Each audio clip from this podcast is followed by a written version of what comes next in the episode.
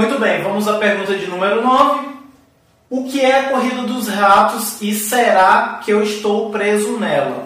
Então, a corrida dos ratos, pessoal, é um termo que se popularizou através do livro Pai Rico e Pai Pobre, do autor Robert Kiyosaki.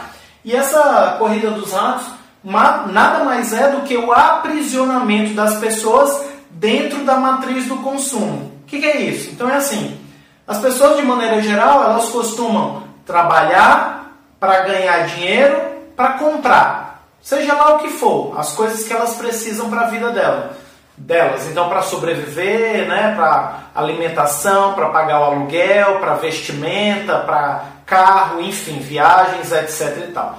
Então, isso é um círculo vicioso. Ela trabalha, recebe, consome, Trabalha, recebe, consome, trabalha, recebe, consome, isso pelo resto da vida. Ela fica presa nessa matriz, nessa rodinha aí, e uh, ela vai viver escravizada em função disso aí, de trabalhar para consumir, tá certo? Então, se você está, é, se você identifica, se identifica como parte dessa, dessa dinâmica de trabalho para consumo, você sim está preso dentro da corrida dos ratos. Legal?